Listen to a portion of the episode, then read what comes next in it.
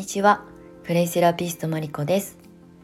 このチャンネルはクレイセラピストマリコの起業と生き方についてお届けする番組です。はい、えー、5月1日いよいよ5月に入りましたね。今日の鎌倉市内は曇っていて夜は雨が降る予報になっているので気温がね全然上がらなくて寒いです。ゴールデンウィークって結構気温が上がってなんか初夏のような陽気になって半袖で過ごしたりとかすることが多かった記憶なんですけど今年寒くないですか？あのえーと、と9年ぐらい前まではねあの独立するまでは5月の連休はねいつも地元実家に帰って結構過ごす時間が多かったんですよね。であの私の出身地って茨城県笠間市というところですごく田舎なんですけどあの焼き物の町なんですよ。あの知る人ぞ知るみたいな陶芸の町なんですけれどもあの、ね、今もね火祭りって言って焼き物の陶芸のお祭りがありますすごいね結構小さい町にしては大規模なあのイベントなんですけれども、まあ、この2年ぐらいはコロナの影響とかでこのゴールデンウィークに開催できなくってお休みしたりとか時期をずらしたりやしてやっていたりとかしてたんですけど今年はねあの今まで通りあのゴールデンウィークに開催されているみたいです。よくねそのゴールデンウィークに実家に帰省した時はあの私器好きなんですよね。もともとあのまあ、今クレイセラピストだからね粘土鉱物を扱う仕事をしているんですけれどももともと器がすごい見たりあの手に取ったりするのがすごい好きで陶芸にはまって器を自分で作るっていう経験はそれほどないんですけれどもなんかね食器が好きなんですよ。なのでね実家に帰った時はいつも両親と、まあ、あの一緒にその火祭りの会場をねあのかっ歩してあの陶芸家さんたちの直売のブースがたくさんもう一日では見て回れないぐらいたくさん出ているのでそこでね食器を買ったりとかしてすっごい安いんですよ。そう2300円とかで器が買えたりとかするのでもう一点物だったりとかねあの本当に色がそれぞれ違ったりとかするのを見るのが楽しくてよく足を運んでいました。ただねあの独立してからはゴールデンウィークにね 早々帰省することも減ってしまったのであんまりね今は行く機会がなくなってしまったんですけれどもなんかねそのイベント会場に行くともういつも暑くてしょうがなくて野外なのでもう本当に汗だくでねあの会場内を見て回ってた記憶があったのでこんなに寒いゴールデンウィークってあったっけっていうぐらいの感覚です。皆様があの住んでらっしゃる地域はいかがでしょうか？今日はお天気あんまり多分良くないんじゃないかな全国的に。今日の朝もね母親から LINE が来て寒いねっていう会話をちょうどしていたところです。はい。ということで、前置きが長くなりましたが、先に、あの、ちょっとだけお知らせをさせてください。えー、クレイセラピスト養成講座15期生の募集受付を現在しております。えー、っとですね、今お申し込みいただく方は7月からの受講スタートを一応予定しておりまして、まあ、7月以降、えー、来年の2023年2月受験に間に合うようなスケジュールで段取りをしていく予定です。はい、クレイセラピストフォービジネス。クレイセラピスト、えー、フォーホーム。ということで養成講座を2通りのコースに分けて展開しておりますのでご興味ある方は概要欄の方からホームページもしくは公式 LINE の方からの方かえー、っとですねえー、細かい詳細とか受講料のご案内は公式 LINE の方のみでしておりますのでもしご興味がある方はそちらも合わせてチェックご登録いただけたらと思います。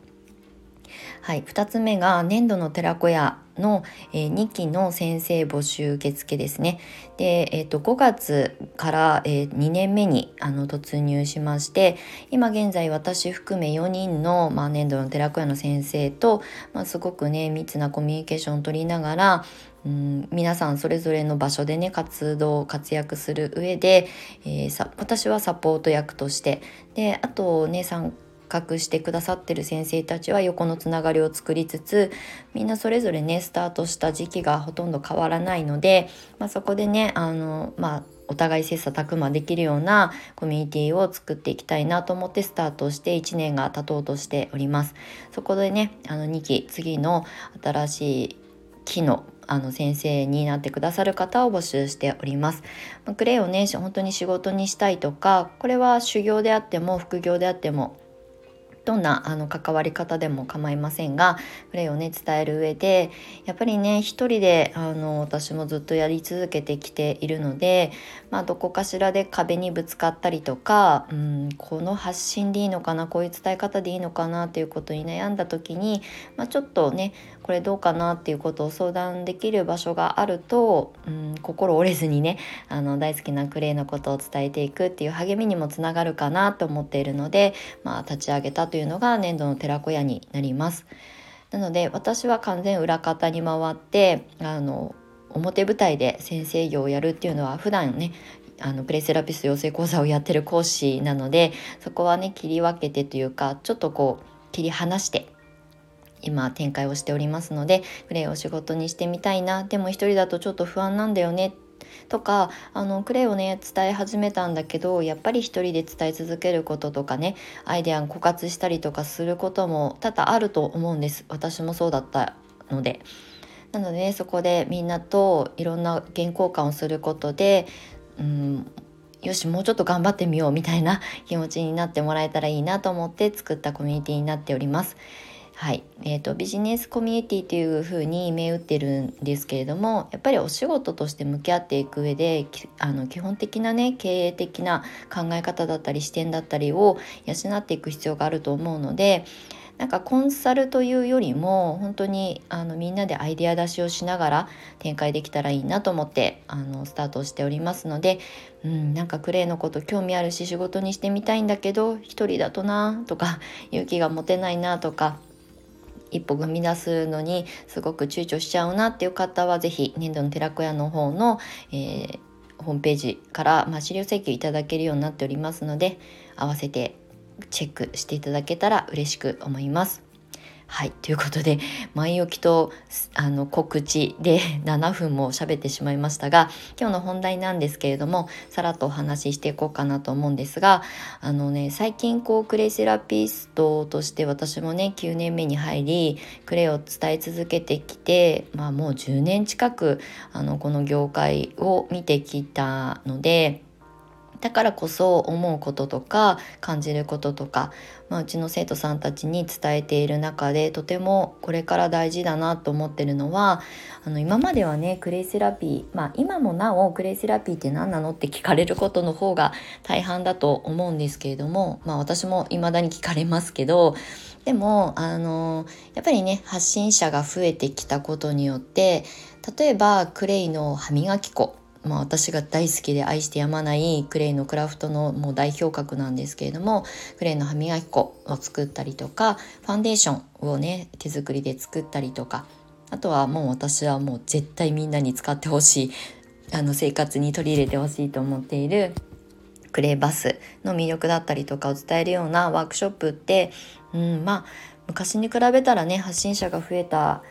分やっぱりこう目にする機会とかが増えたわけですよね。そうするとうん価格競争って言ったらちょっと言い過ぎかもしれないんですが、まあ、どこでいくらで学べるのかみたいな選択眼できっと受けてくださる方は選択をされると思うんですね。そうすると結局競合みたいな、まあ、要するに先にスタートしてる人たちもいるしあと今この時期にこの同時期というかねこの23年であのクレイセラピーを伝えるクレイの魅力を伝える活動をされている方たちと肩を並べて、えー、活動していかなきゃいけないんですよね。でもそのクラフトとかうんまあもう一般的になりつつあるクレイセラピー業界の中では一般的になりつつある使い方を教えるノウハウ的なワークショップとかレッスンよりはやっぱりねオリジナルの講座を作れるまあ、アイデア力だったり企画力実行力っていうのがすごく大事だなっていうふうに思います。で実際私は結構天の弱 なのでみんながやってるクラフト作りのワークショップをあの展開し続けることにもう初期の初期の頃から飽き飽きしてしまって、えーと、とクレイクッキングとかねあとクレイセラピストと生き方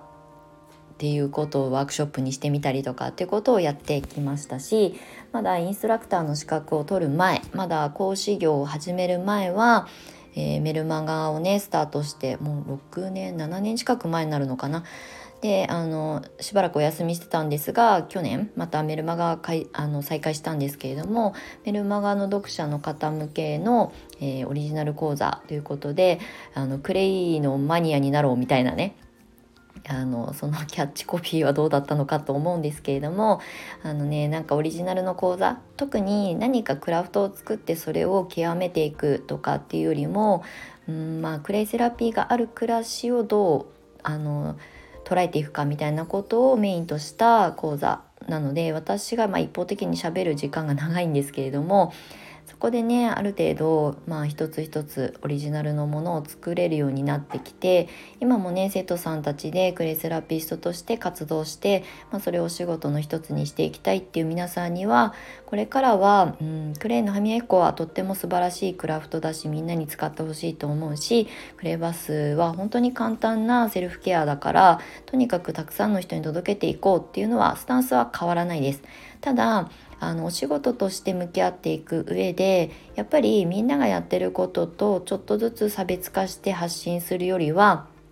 自分が持つ過去の経験だったりとか、まあ、自分の知識とかでを組み合わせて掛け合わせて掛け算でオリジナルの講座を作っていくことが結構こうあの必要とされるかどうかっていうよりもそういうあの能力というかスキルを身につけていった方がおそらく長い目を目で見てもうんクレセラピストとして生き残るみたいなねちょっと男前なこあの表現になりますけれどもあのやっぱりこうクレセラピストを目指す方たちもあのちょっとずつね全国的に増えてるしクレイに興味持つ方たちがすごく増えてるっていうのはもう私の肌感覚っていうかまあ実体験としてねたくさんあるのでその中でやっぱりこう印象づけていく上ではオリジナルのなんか講座だったりコンテンツが作れる人であった方がいいなっていうふうに思うのでうちの生徒さんとかあとは年度の寺子屋の先生たちにはそういうアドバイスをさせていただいております。